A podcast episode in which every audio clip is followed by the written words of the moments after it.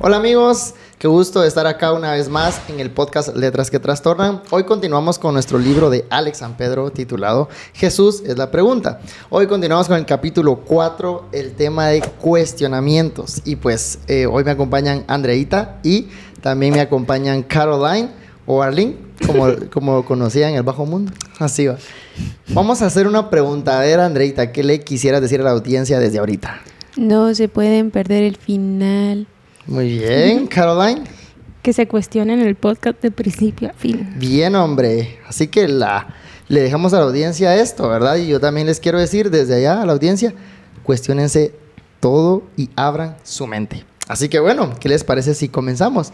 Pues eh, queríamos comentarles que como lo, como lo estuvimos leyendo en el transcurso de este, de este capítulo, el autor empieza a, a, dar como un poquito de historia, ¿verdad? Empieza a hablar un poquito de historia, pero antes de entrar a eso, a mí me gustaría hacerles una pregunta a ustedes. ¿Se han sentido en algún momento que les da miedo cuestionarse?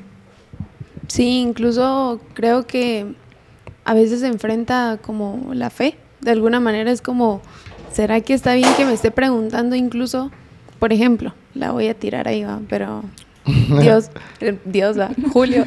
ah, no, perdón. Pero miren, una vez yo me pregunté, ¿y por qué el diablo no merece misericordia? Wow. Y para mí, para mí fue así como, y hasta justificaba el punto, ¿va? era como, no, que sí, que no sé qué, y, y Dios, ¿por qué va? Si sos tan amoroso, ¿por qué no? Pero cier siento que de cierta manera eso alimenta nuestra fe, y no en el sentido de que sí, sí o sí no, sino en el sentido de que Dios nos da esas preguntas para que nosotros podamos adentrarnos más en su verdad y que podamos conocer qué es lo que realmente piensa. Porque muchas veces lo dejamos al aire y es como, ah, no, no me debo preguntar, o eso no se pregunta. Cuando los niños incluso se preguntan cosas que uno dice, eso no lo deberías estar preguntando, están de alguna manera haciendo crecer su fe y yo creo que sí es bueno. Buenísimo. ¿Te has sentido así alguna vez? Sí, la verdad es que sí. Creo que yo soy una persona que la verdad sí me cuestiono todo, a lo que hago y por qué lo hago y, y si está bien y si ah, está pero mal. tú te pasas en exceso. No, pero fíjate que me pasa un montón y hay momentos en, lo, en los que sí, se, sí pienso que es como, ala, qué incrédula soy, va. Y me gusta mucho algo que decía el autor, es que no, eh, cuestionarte no es incredulidad, sino que es una manera de mirar más profunda la realidad Correcto. en la que estamos y vivimos, ¿va? Porque la verdad es que, y lo que eh, tú tenés razón, Mandreita, muchas veces hacemos preguntas pero bien fumadas y que ni siquiera buscamos la intencionalidad de, de poder eh, resolverlas o pedirle a Dios que nos, la, nos, las pregunte, o sea, las resuelva, perdón. Pero sí eh, nos cuesta mucho cuestionar o sentimos que, que, que, no está bueno cuestionarse. Eh, ajá, pero yo creo que parte mucho de cómo nos han enseñado, pero como cultura, ¿verdad? O sea, sí. quitemos el lado pues eh, cristiano o, o eclesiástico, ¿va? En general uno está en el colegio y este, dicen, eh, así es esto, el sistema solar es así, ¿va? Y los niños, y, y, maestra, ¿y por qué usted solo haga caso? Porque, pero generalmente es porque no tienen las respuestas, ¿verdad? Y cabal decía algo, Andreita, muy, muy genial, ¿va? Comparando a los niños, que ellos eh, hacen preguntas por todo. Me recuerdo re bien que tenía mi sobrinito, ¿va? ¿Y por qué no sé qué, ¿va? Y yo, ¿por qué no sé qué? Y me inventaba cosas, ¿va? Y ya después, porque sí, le terminaba diciendo, ¿va? Porque es que ya me cansaba. Ya cuando no tenías paciencia. Ajá. Y, y, y, y lo, lo, uno con una serie ¿va? que está viviendo que se llama The Chosen, el elegido, ¿verdad? Uh -huh. Y que está en Netflix, que habla, narra la vida de Jesús desde otro punto de vista como más real. Uh -huh. Y hay una parte que a mí me encanta, donde Jesús está ahí, va solito, y llega un niño y luego llegan otros niños. Y me encanta cómo Jesús les está como enseñando. Y los niños se empiezan a preguntar, ¿va? Y hacen preguntas así como, ¿y de qué vive? ¿Va? Así, ¿va? Y el otro dice, no preguntes, ¿va? Y, y le hace otras preguntas así como, ¿y, qué hace con, con, la madera? ¿Va? O algo así. Entonces, los otros como, no preguntes. Y Jesús ahí les dice, ¿va? Eh, me gustaría que a la gente que le voy a ir a enseñar, que hablaba de los, los, eh, los fariseos y de todos los sabios de la ley, preguntaran como ustedes preguntan pero dudo que ellos quieran encontrar la sabiduría como ustedes la están haciendo ahorita. Me encantó porque yo dije, pero ¿cómo entonces vos querés encontrar la sabiduría? Preguntando. ¿va? Definitivo. Y es que al final también dicen que eh, los buenos maestros se hacen por las preguntas que hacen los alumnos. O sea, no es necesariamente la, metodología que tenemos eh, en mente de vas a, tu clase, vas a, y te están enseñando y solo tenés que ir y escuchar y ya, sino que es de preguntar, preguntar y preguntar, porque, o sea, tu experiencia la experiencia que tú tenés, Dani, no es la experiencia que yo tengo. Entonces, la perspectiva. Pues, ajá, la perspectiva. También. También. Entonces, no es lo mismo el, lo que yo voy a, a, saber o lo que yo sé en este momento, lo que otras personas pueden saber. Y en este caso, lo que Jesús ya sabe de nuestra vida, de todo lo que nos podemos cuestionar, ¿va? porque yo soy una de, las que cuestiono mucho mi futuro. Es como, ala, ¿y si intento esto? ¿va? Por cierto, ahorita que empecé una nueva carrera, es como, ¿y si, si voy a dar bola o no? ¿va? O sea, entonces todo ese cuestionamiento en un momento es como, ala, qué incrédula sos, ¿va? Pero al final es, después de una duda muy extensa, es como, no, hombre, estás bien, o sea, ¿y, por qué estás aquí? Porque yo lo digo y ya, o sea, y, y el por qué, y por qué tú lo decís es porque yo te mandé a ese propósito. ¿va?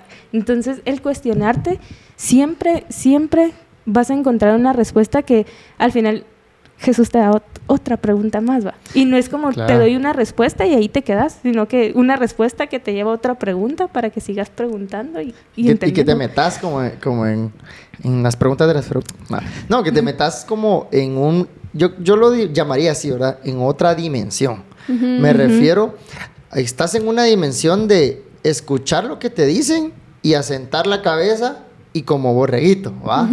Te dicen, andate para allá allá voy, ¿verdad? Pero si vos realmente te cuestionas todo, entras en una dimensión en donde analizás, ajá, sos jugador, claro, analizás, pensás y tomás decisiones. Y qué mejor que estar en una dimensión en donde las decisiones estén basadas al conocimiento y a las dudas que te van surgiendo. No sé si en algún momento te ha pasado algo donde tus dudas te han llevado a algo bueno o algo malo, también, no sé. Sí, de alguna manera incluso em, voy, a, voy a traer a contexto esta experiencia porque lo pensaba al momento de leer el libro y pensé en compartirlo. Me pasa a veces en el trabajo. Muchas veces eh, yo, no, yo no me considero una persona penosa, pero en el trabajo, como es un contexto que de cierta manera en algunas áreas desconozco o soy nueva, me toma, no sé, me toma como por la espalda eh, tomar decisiones que tal vez no estoy acostumbrada a tomar. Entonces, de alguna manera, tomo alguna decisión y es como, mira, ¿y por qué no le preguntas si sí debe ser así o no debe ser así? Entonces, de cierta manera, también es cuestionarte por qué estás haciendo esa pregunta. O sea, tal vez no te lo sabes todas y tal vez sí es necesario preguntar. Y por pena no estás preguntando eso que, que de alguna manera tenés que, que tenés que, que tenés que resolver, pero la duda sigue estando. Y, y, sí, o sea, yo siento que en algún momento es hasta necesario preguntar, no solamente dejarlo ahí, va. Claro, y, creo que tenemos que tener un corazón enseñable. Hoy justo escuchaba en la radio eh, que estaban hablando de un tema, no me recuerdo de qué era el tema, pero sí decían algo, que te vas a convertir en una persona más sabia cuando te conviertas en una persona más enseñable. Hmm. Y yo decía, qué chilero. ¿Y qué es ser enseñable? Ser humilde, reconocer que no sabes todo y eso te va a dar un corazón de preguntar, de analizar, de buscar, un corazón como los niños, ¿verdad? Si preguntan es porque no lo saben. Y muchas veces no preguntamos nosotros porque queremos aparentar que lo sabemos. Mm. Y, y trayéndolo un contexto, ahorita vamos a pasar específicamente a lo que dice el, libro, pero tener un contexto similar a lo que dice Andreita. Eh, me pasa, por ejemplo, eh, en la universidad, ¿va? Eh, al contrario, yo cuando estaban estudiando en la universidad, me decían, va, es esto, es esto y es esto, va. va. Ahora que estoy estudiando nuevamente, me dicen, ¿Por qué es eso? Y lo ponen a uno leer un montón de artículos y cuando uno lee esos artículos solo queda con más dudas. O sea, realmente no hay algo que uno diga, ¿por qué dice esto? Sino que solo te entran más dudas. Pero ¿qué pasa? Entonces ya uno se empieza a buscar por sí solo. Y entonces así científicamente los mejores descubrimientos, descubrimientos perdón, han llegado con una pregunta. Entonces, ahora llegando al, a lo que nos menciona el libro. Después de esa pequeña introducción, eh, Jesús o el libro nos menciona una, un ejemplo de Jesús, que Jesús siempre respondía con una pregunta. ¿verdad? Pues como el chavo ¿va? que dice, pero no respondas con una pregunta. No, Jesús siempre respondía con una pregunta, porque de esa manera eh, la gente no es, que se, no es que buscara una respuesta realmente, sino que tenía la mayoría de veces otras intenciones. Mm. Entonces, eh, Jesús hacía una pregunta para que pensaran y para que realmente analizaran un poco más profundo de lo superficial que ellos preguntaban. No sé si podemos platicar al respecto de, esa historia, ¿verdad? Fíjate que para entrar yo creo que eh, hay dos tipos de cuestionamiento y Cal eh, pues lo da a entender en este capítulo que es un cuestionamiento donde tú anhelas saber y resolver tu duda y otro cuestionamiento donde querés solo retar a la persona y entra el orgullo, va a decir mm, yo puedo más o yo sé más, va y estás incorrect, eh, estás hablando incorrectamente. Pero este, este cuestionamiento de, de solo aprender más, creo que es de tener tu mente muy abierta. Y en un, aquí nos estaban hablando de, la historia del buen samaritano. Y ahí llegaba este maestro de la ley y solo quería ir a cuestionar a Jesús para hacerlo quedar mal, O sea, llegar y decirle, mira, decís ser Jesús y todo, pero no sabes lo que estás hablando. Y tenés mucha razón porque Cabal habla, eh, le contesta con otra pregunta. Y creo que para, para guiar y para empezar, la pregunta que hace es, ¿quién es mi prójimo? Y esa es una pregunta muy buena porque a veces solo decimos como, ah, es mi prójimo y ya va, pero ¿qué estás haciendo por ese prójimo? Y ahí es donde comienza a cuestionar, va, o sea, ¿quién, quién está actuando como prójimo ahí? El que, el que solo lo ve o el que está dando compasión, el que está sirviendo, el que está, el que está estando ahí para las personas, va. No sé qué piensan. Sí, y, y la historia se basa más que todo también en la, en la parábola que muchos hemos conocido y de hecho Creo que es una de las más recordadas de El Buen Samaritano. Empiezan a contar la historia y se ve que pasa un levita, se ve que va, pasa un sacerdote, pero pasan a la par de una persona que necesitaba ayuda en ese momento. Y si no estoy mal, era un judío. Él estaba tirado porque lo habían medio asaltado y así, y lo habían lastimado. Pasa el levita, luego pasa el sacerdote, ninguno de los dos tuvo compasión de él, y luego llega el samaritano, que podríamos decir y en ese contexto eran casi que enemigos, o sea, eran completamente lo contrario y de dónde decir un judío, ah, él es un buen samaritano. Era, era algo muy contradictorio. Y viene este buen samaritano y sí tuvo compasión, fue conmovido por, por el hecho de que él estaba tirado ahí. Y entonces ahí es donde entra la respuesta que él estaba tratando de buscar sin querer encontrar, porque al final, ajá, al final quería hacer quedar mal a Jesús. Sí. Pero logró encontrar la respuesta porque Jesús era intencional. Exacto. Y, sabía. Ajá. Y, me encanta cabal como él era sabio también en poder enfrentar estas preguntas sin necesidad incluso de insultar a la persona o de hacerla quedar mal, sino te resuelvo tu duda. Quería saberlo, te la resuelvo. Y es que si se dan cuenta, nosotros como seres humanos somos, nos gustan como las cosas ya digeridas, elaboradas, que te digan hacer, que te digan las normas, las recetas, ¿verdad? y cómo se hace. Entonces, si tengo que amar a mi prójimo, va, decime quién es mi prójimo. Así de un solo, va, va, va, pues ya que me decís, va, quién es mi prójimo, va. ¿Y cómo lo amo? O sea, ¿qué tengo que hacer para amarlo? Pero así como retador, va. Entonces, a mí me encanta cómo Jesús, después de contar la historia que la mayoría conocemos, le dice, le responde con una pregunta.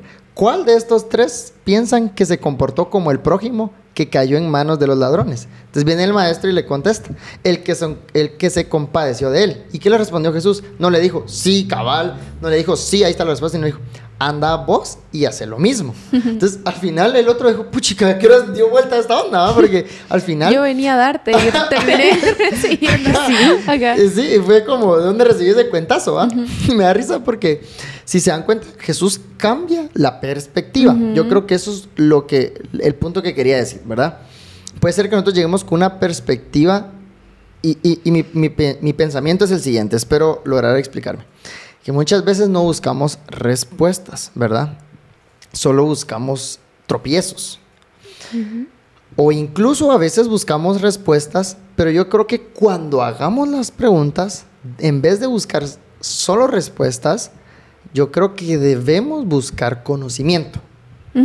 Sí. Porque una respuesta te da un tope, ¿verdad? Sí. Porque Jesús les pudo haber dicho, tu prójimo, el que tenés más cerca. Punto. ¿Qué enseñanza hubiera tenido ahí? Pero no, Jesús hizo le, pensar. Le dio una enseñanza. ¿Saben? Algo que me gusta mucho de, de, cómo Jesús responde con otra pregunta, y es lo que decías, Andrita, no es para humillar, sino que con esa misma pregunta te hace darte cuenta y te enseña a, preguntar de verdad. Porque la pregunta ahí correcta no era quién es mi prójimo, sino de quién soy yo prójimo.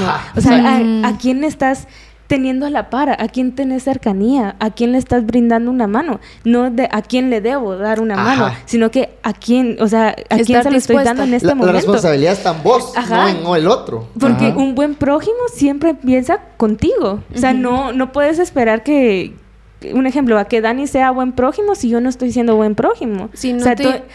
y si no te involucras. Ajá, si tú no te involucras, entonces ahí es donde Jesús viene y le da vuelta a todo, y le dice como, mira, es que no es a quién le tenés que servir, sino que a quiénes tenés cerca y qué estás haciendo por esas personas. De quién podés ser prójimo, o sea, le cambia la perspectiva, ¿va? El otro como, ¿va? ¿quién es? Para ver dónde va a estar, ¿va? Y yo voy y digo, no, no, no, en tus responsabilidades, ¿quién va a ser tu prójimo? Ah, me encanta, la verdad. Sí, porque podemos darnos cuenta que en un en, en la pregunta de, quién es mi prójimo, o sea, nos estamos llenando de orgullo, ¿va? Porque, imagínense, ¿va? De quién es digno de ser mi prójimo, o sea, y en el otro de quién puedo ser, es humillarte totalmente, porque es como venir y te pregunto, Andreita, ¿será que puedo ser tu prójimo? O sea, ahí hay un montón de cambio en venir y, decir como, mira, con la humildad, ¿va? No, Andreita, soy tu prójimo, ¿va? O sea, cambia demasiado, cambia demasiado. Wow, no lo había visto así. O incluso, sí, y aparte, agregando a lo que tú decías, hay un punto en el que empezás a pensar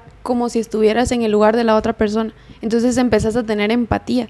Y por ejemplo, viendo la necesidad de esta persona judía que había sido lastimada, el buen samaritano no se puso a pensar, es judío, quién es, de dónde viene, por qué lo hicieron. De plano ese en malos caminos andaba y por eso andaba, por eso lo lastimaron y le hicieron algo malo. Pero no, él simplemente dijo, necesita ayuda.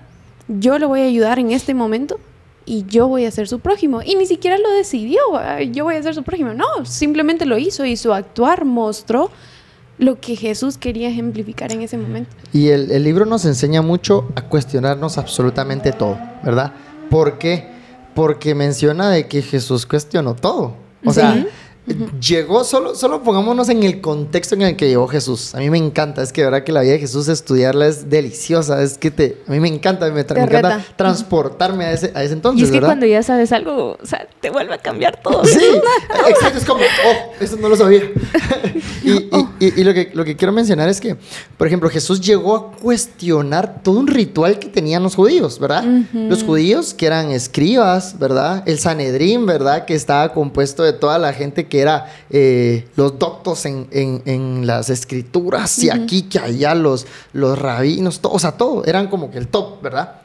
Y a ellos les fue a cuestionar si estaban haciendo bien las cosas. Y ellos se quedaron como, oh, vemos un Nicodemo, ¿verdad? Que era uno de los wows, ¿verdad? En la historia, en la Biblia, y que lo va a buscar de noche al final porque le dio pena que lo buscaran, ¿va? porque lleva Jesús era un carpintero que hacía sanidades X. Y les empezó a cuestionar, ¿están haciendo bien las cosas? ¿Será que eso es lo que Dios quiere? Entonces Jesús llegó hablando humanamente a cuestionar todo lo que el, el contexto en el cual estaban. Y no solo humanamente, sino que después espiritualmente o divinamente cuestionó tanto como lo hice en el, capítulo que hasta la muerte cuestionó. O sea, y la única verdad que nosotros como humanos tenemos, porque es como la muerte. y la cuestionó, o sea, es como todos dicen, lo único seguro es la muerte. Pero Jesús dijo, mmm, así puro no, negro. No, creas. no lo sé, Rick. Imagínate eso, o sea, qué brutal, ¿verdad? O es, increíble cómo de verdad algo que era tan seguro para nosotros lo vino a cuestionar. Eh, divinamente. Entonces, el libro nos enseña a tener el corazón de Jesús, de cuestionar todo, y no como en un sentido de reto, sino en un sentido de aprendizaje, en un sentido de saber que yo no lo sé todo. Y el libro habla mucho de filosofía, da algunas personas, algunos filósofos los empieza a, hablar de ellos, y empieza a mencionar cómo eh, muchas personas dijeron, bueno, yo, por ejemplo, ¿verdad? Una frase muy eh, conocida, creo que es de Descartes, que dice, eh, primero pienso y luego existo, ¿verdad? Entonces empieza a decir como, de, empieza la filosofía, como, como le estoy mencionando, empieza a llegar con preguntas, empiezan a haber preguntas, va, va, ok, entonces va, ya vamos al, al rollo de que sí es bueno hacer preguntas, ¿verdad? Y cómo el libro nos enseña de que por esas preguntas, con esas preguntas de empezar a analizar, empieza la rama de la filosofía, que es la rama por la cual se desglosan todas las demás ramas, ¿verdad? Entonces, de la filosofía nos dice incluso cuestiones de la filosofía, ¿verdad? Y, y, justo filosofía significa eso, amor a la sabiduría, lograr completamente enamorarte, tener esa sed por realmente saber, va. O sea, que de cierta manera no se quede así como, ah, bueno, ahí está, sino seguir adentrándote, lo que decíamos, seguir profundizando en, en la verdad. ¿Saben algo que, que, que, me llamó mucho la atención y, y, es muy cierto? Porque todos como humanos pensamos que la filosofía eh, es mala, o sea, en, pero, cuestión pero ¿dónde te lo enseñaron?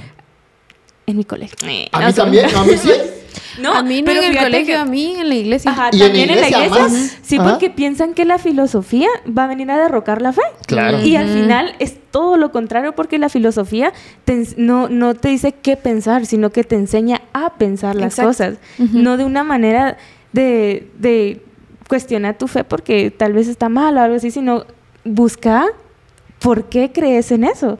Porque a veces eh, nuestra fe es, como muy, muy leve o muy frágil porque es superficial. Ajá, es superficial. Porque te dicen, ¿y por qué? Esta pregunta que me acabas de hacer, ¿va? ¿y por qué crees en Jesús?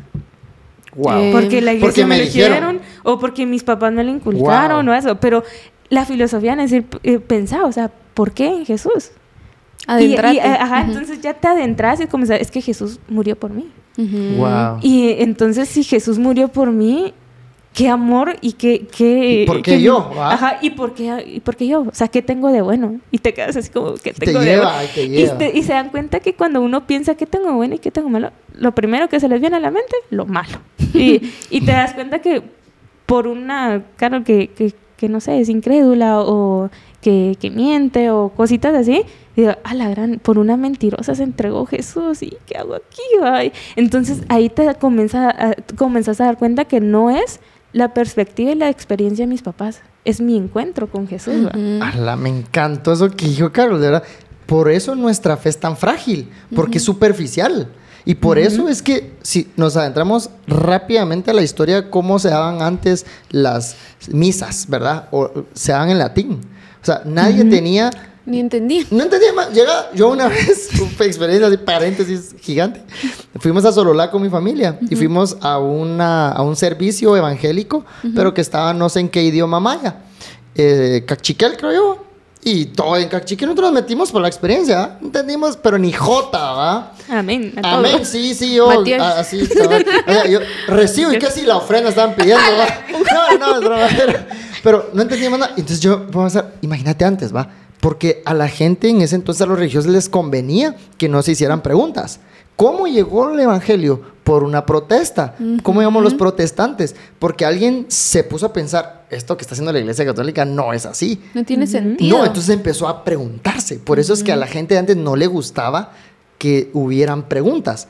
Pero el problema es que ahora nosotros abrazamos esa misma eh, forma de pensar de antes. Por eso Jesús yo lo, y termino esta parte con esto. La religión quiere que no te preguntes nada y que digas sí a todo, a todo. Porque eso conviene. Y el diablo también. Mientras que Jesús, todo lo contrario, pregunta todo, cuestiona todo. Porque el mismo Jesús lo hizo. Y ahí va a llegar la verdad. Pero si se dan cuenta, la cultura del cuestionamiento es algo que nos falta ahora. Porque antes que no les gustaban las preguntas, la gente se hacía más preguntas. Y ahora que la gente, o sea, que, que todo necesita que te preguntes tanto, somos como muy huevones en preguntar y en cuestionar. Es algo como bien curioso, ¿no? También pensar que el hecho de no seguirte preguntando, de alguna manera, te va a llegar a estancarte. O sea, si de alguna manera nosotros no decimos, ¿por qué creer en Jesús? Eh, ¿por qué no llevar a mi familia a la iglesia? Yo qué sé. otra, otra pregunta como, no sé, incluso de la fe, que te rete, que mueva tu fe y diga, por ejemplo, lo que les decía al principio, o sea, ¿por qué, por qué Dios no tuvo misericordia del diablo? Ya no sigo avanzando, perdón. pero Ahorita vamos a hacer podcast, ¿por qué Dios no tuvo misericordia pero, pero sí, vamos al punto de que si no me hago esas preguntas, mi fe no sigue creciendo. Claro. Y me encantó algo que vamos a hacer em, renombre a Diego en este podcast. Él mencionaba algo en el primero y decía que si nosotros tuviéramos las respuestas a todas nuestras preguntas, ¿de qué serviría la fe? Porque de cierta manera no estarías movido a, pensar, oye, o sea, tendría seguridad de todo. Sí, ese es azul, sí, ese es celeste, eh, sí, aquí está Dani, sí, aquí está Arlene, pero hay algo más. Y, y, es lo que hablamos, creo que la esencia de este podcast y la esencia de, de la sabiduría es justo eso, buscar involucrarte y meterte, adentrarte. ¿va? y, y, es importante, el libro hace, dice una, una afirmación muy buena que dice, la filosofía no es una herramienta maligna de ningún enemigo oculto para derrocar la fe, que es lo que nos han enseñado incluso en la iglesia, de una mala manera.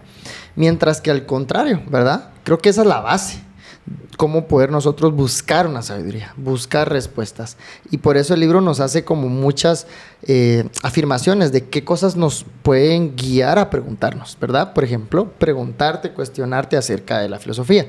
Otra es cuestionarte acerca del sano juicio. A mí me encantó cuando dijo esto porque muchas veces nosotros creemos que sabemos todas las respuestas, ¿verdad?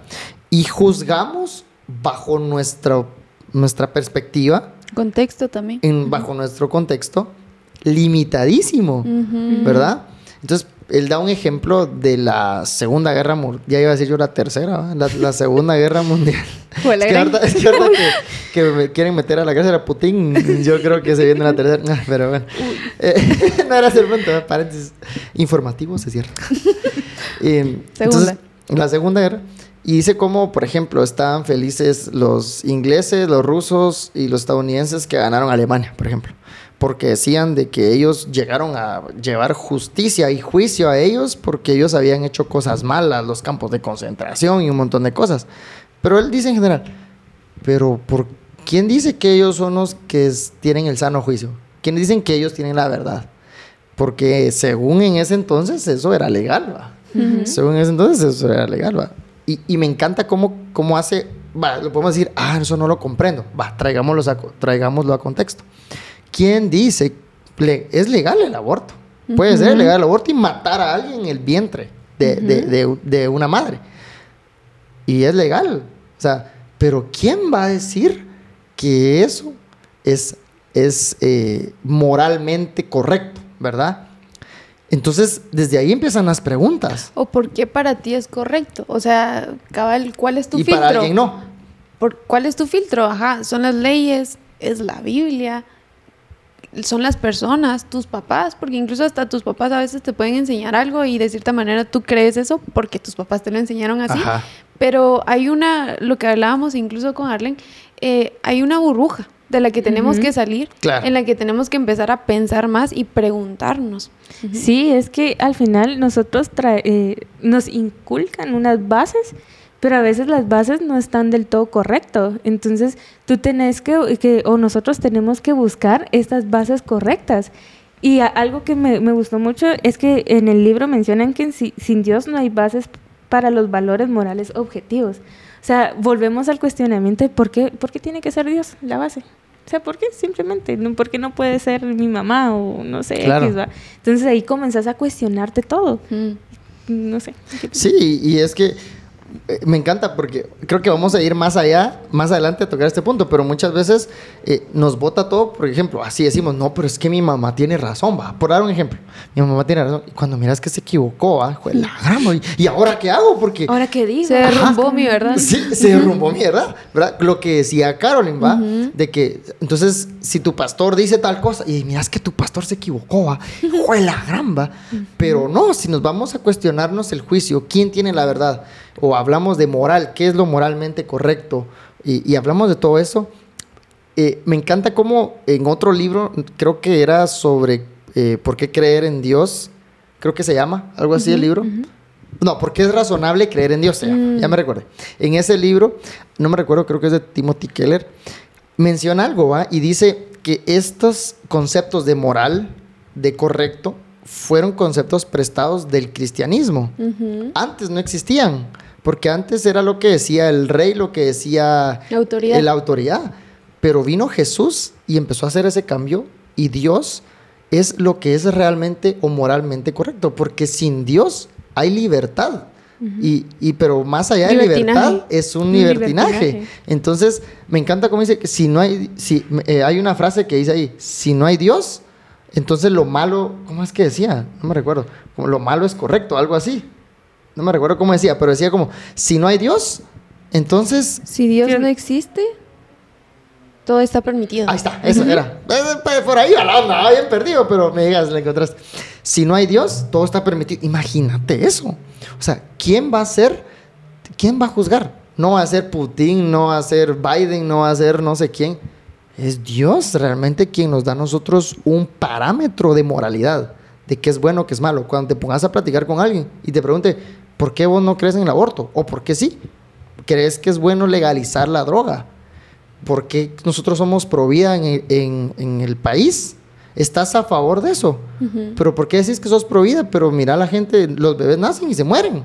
Entonces, ¿qué estás haciendo vos como si, si decís que sos pro vida? Y te empiezan a hacer esos cuestionamientos. Tendremos la respuesta a esas cosas, ¿me entendés? Sí, y más que estar preparados, es tener una mente completamente abierta y más hambrienta de sabiduría. Porque entonces esas preguntas que ellos nos están haciendo, nosotros los vamos a poder responder con preguntas que nosotros nos hacemos cotidianamente, pero no por el hecho, como lo veíamos en el ejemplo de Jesús, de insultarlos o de alguna manera hacerlos sentir mal o decirles, mira, no estás en lo correcto porque la Biblia no dice eso, sino decirles de alguna manera y de la manera correcta, con la sabiduría que Dios nos da, mira, o sea, te planteo esta otra opción, va.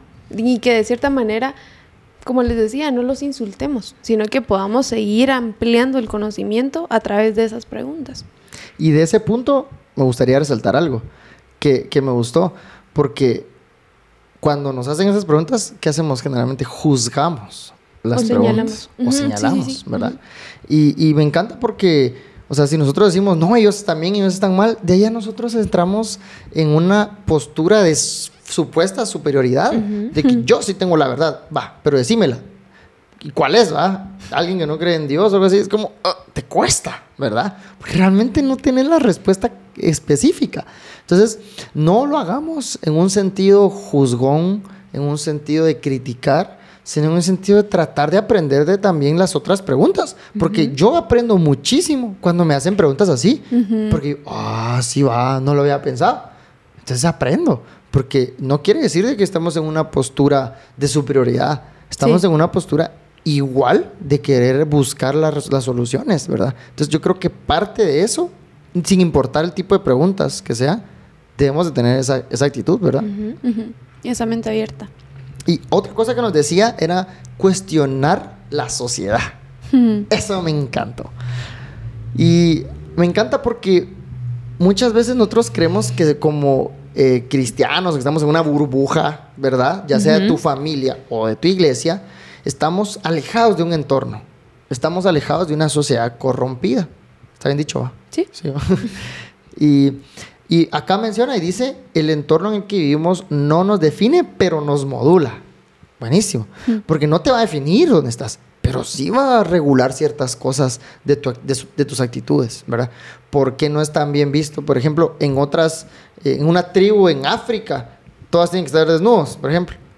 Entonces, vos vas a decir, "Pues me voy allá y yo con ropa, ¿ah? pero ahí, si estás allá, vas a modularte estando desnudo, por ejemplo, ¿verdad? Sin ropa. Pero aquí es como, no, o sea, tu entorno te va a modular tus acciones. Y, y eso es lo que nos, nos, nos debemos de poner a pensar, porque hay muchas ideologías, ¿verdad? Hay muchas formas de pensar que nos enseñan cosas que se van un poquito lejos de lo que hay en nuestro corazón. Y debemos de nosotros tomar en cuenta que estamos en una sociedad, en una cultura, y que por más que queramos ser contracultura, estamos en una cultura. No sé si me Vamos- explico. Sí, y te influye.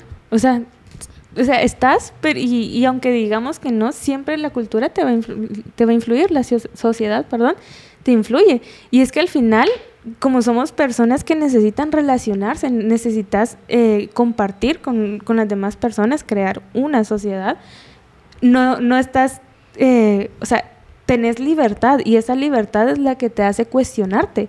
Puedes te puede influir la, la, sociedad y todo, pero tenés como esa obligación por tu libertad a cuestionarte todo lo que pueda pasar y no está malo. O sea, cuestionarte lo que una sociedad te está influyendo está re bien. ¿Por qué? Porque ahí te vas a dar cuenta, bueno, esto sí, esto sí es, es, cierto a mi, a mi pensar, ¿va? Y esto no. Entonces, esto sí me influye, pero esto voy a dejar que no me influye. Entonces, comenzás a cuestionarte lo que una sociedad te dice y no vas ahí conforme al río sino que ya comienzas a ver como, bueno, este río no me está llevando a algo bueno, me cambio, me cambio, necesito hacer ese cambio, pero los cambios en lo que te influye la sociedad siempre vienen por, la, por cuestionarte lo que dice la sociedad. Sí, definitivo. Jesús, volvemos a Jesús. ¿Y qué hizo Jesús? Jesús fue un judío. Hizo el Shabbat como hacían los judíos. Todas las fiestas de los judíos. Iba a las fiestas de los judíos. Hizo el, convirtió el agua en vino en una fiesta. O sea, y yo, oye, vos lo haces, pongámoslo a contexto. Vos vas a una fiesta y convertís el agua en guaro. Eso, pongámoslo así, en alcohol, ¿va? en gallo. Va, pues en X, Bueno, va, es que así me han contado que hay, ¿va? yo no las conozco. Saber Lo he visto en las fotos. Ah. No, entonces, ese es el contexto. Si lo ponemos en contexto, imagínate, ¿va? Jesús y, eh, tuvo todas las, todas las costumbres eh, religiosas y del contexto en ese momento. Sin embargo, las cuestionó todas. No sé si me explico. O sea, las vivió, habló como un judío, hizo todas las cosas, pero las cuestionó. Entonces, nosotros debemos hacer lo mismo. No, obviamente no, no me estoy refiriendo a que ir a hacer cosas indebidas, ¿verdad? No me refiero a que no podemos estar nuevamente en un punto de superioridad, sino que al contrario, estás en un, en un contexto, ¿verdad? Te voy a poner un ejemplo tal cual. Eh, hay nuevas ideologías. Entonces, viene tu mejor amiga y te dice, mira, yo soy no binario. Ok, o no binaria, van, no sé cómo se dice. Entonces, ¿vos qué puedes hacer? Vos desde ahí vos puedes tener dos caminos. Preguntar, hacer preguntas, indagar, a pesar de estar ahí. Incluso empatizar. Empatizar, volvemos a lo mismo. Y, y, y, y, y aún así tener tu fe y cuestionarte muchas cosas también, ¿verdad? ¿Y por qué? Y así y, sin, sin estar juzgando, ¿verdad? No sé si me explico con lo que quiero llegar con este punto. Sin, sin llegar al juicio, sino ser un poco más abiertos y lo que hablábamos, ponerte en el lugar de esa persona. O sea, ¿por qué, ¿Por qué mi amiga está pensando eso? Claro. ¿Qué la está llevando? ¿Cuál es su contexto? Eh, ¿Qué preguntas se ha hecho incluso ella respecto a su identidad que la han llevado a llegar a esa conclusión? Que, que de cierta manera no coincide con ningún género, sino que ella quiere Sí, es que al final e, es el que nuestra cuestión avance, no se queden solo en una, en una cuestión, ¿verdad? ¿Por qué? Sino que avanzarla, entenderla y que ésta sea como más justa eh, y que sea más agradable en entender y en, cierto punto como explicar lo que tú entiendes en, eh, en, eso. Como tú decías, Dani, o sea, sin juzgar, sin nada, pero ese que sea como más justa y más, más, eh, alegre y todo. O sea, que, que nuestro avance en la cuestión, no solo para esta, sino que eh, en todas las cuestiones, sea para que se, se cree una realidad más justa, una realidad más al reino de Dios. Buenísimo, y, justo con ese ejemplo vamos al otro punto que nos dice el libro.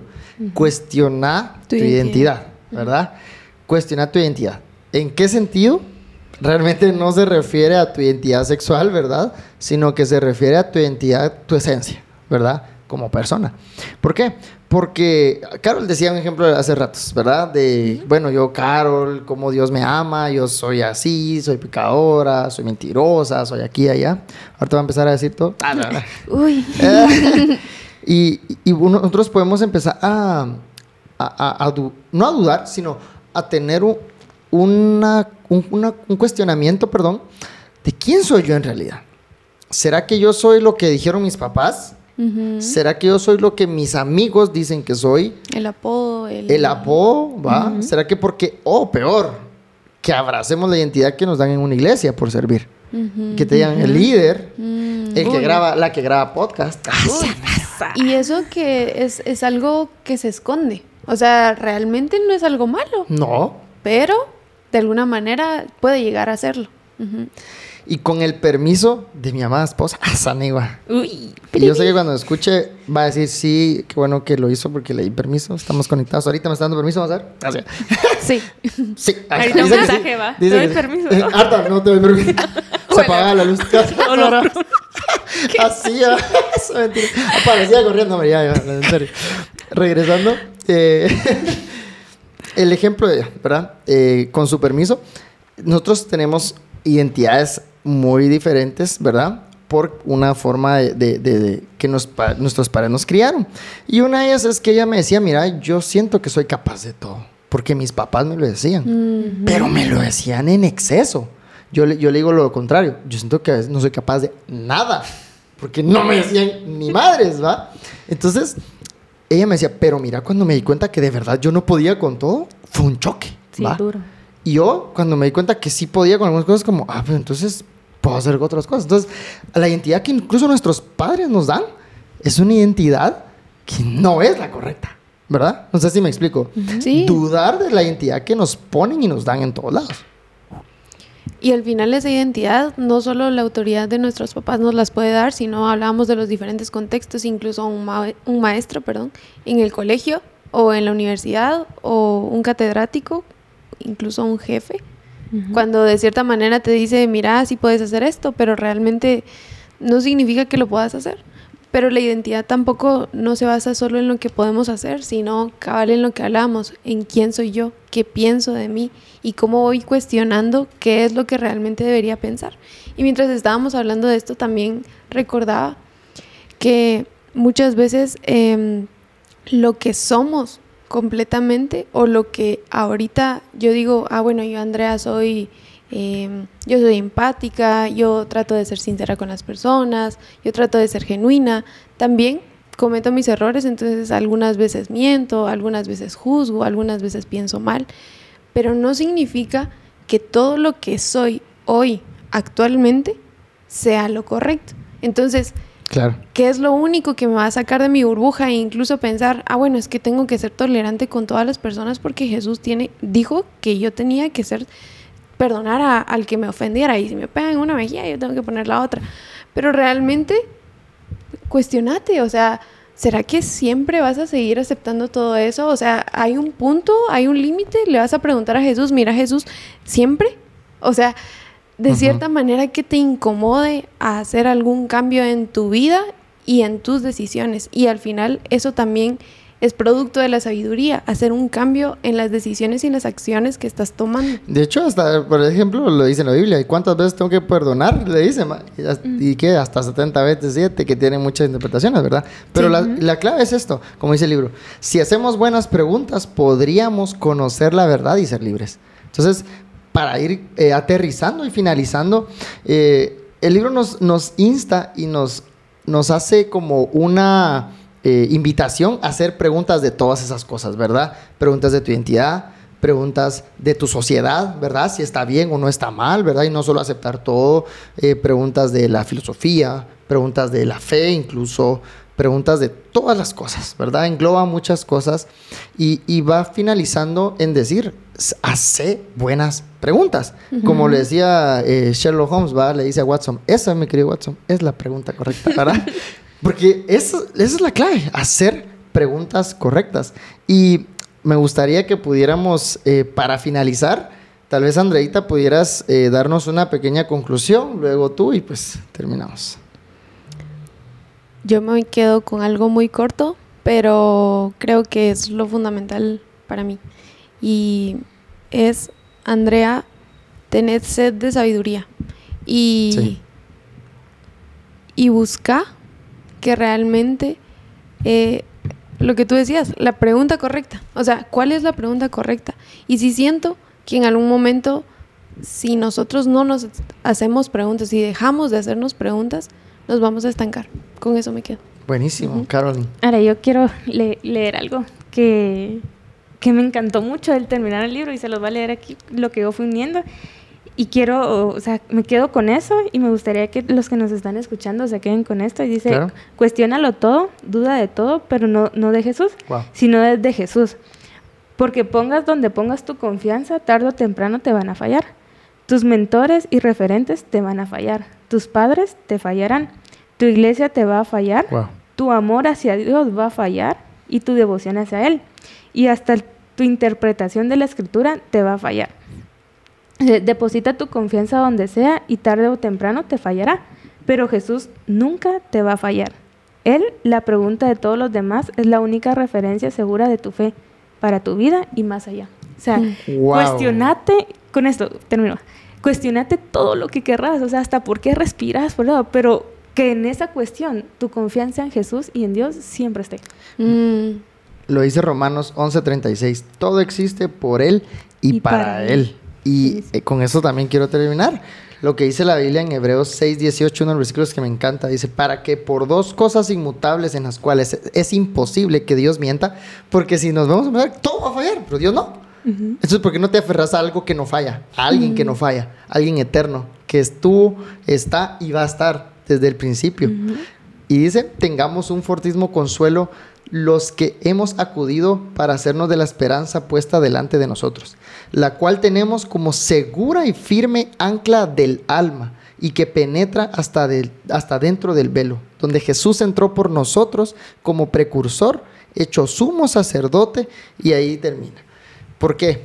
Primero, Dios es el que no miente. Segundo, Él es nuestra ancla del alma. ¿Cuál es el alma? Nuestros sentimientos, eso que, que, nos mueve a tomar decisiones. Él es nuestra ancla de cómo yo me siento y cómo mis decisiones.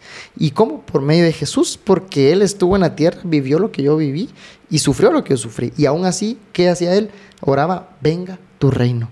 Y eso es lo que tenemos que hacer nosotros. En medio de todas las preguntas, que venga tu reino, que venga tu sabiduría, que venga tu justicia, que venga tu identidad, todo que venga de ti, no de mí.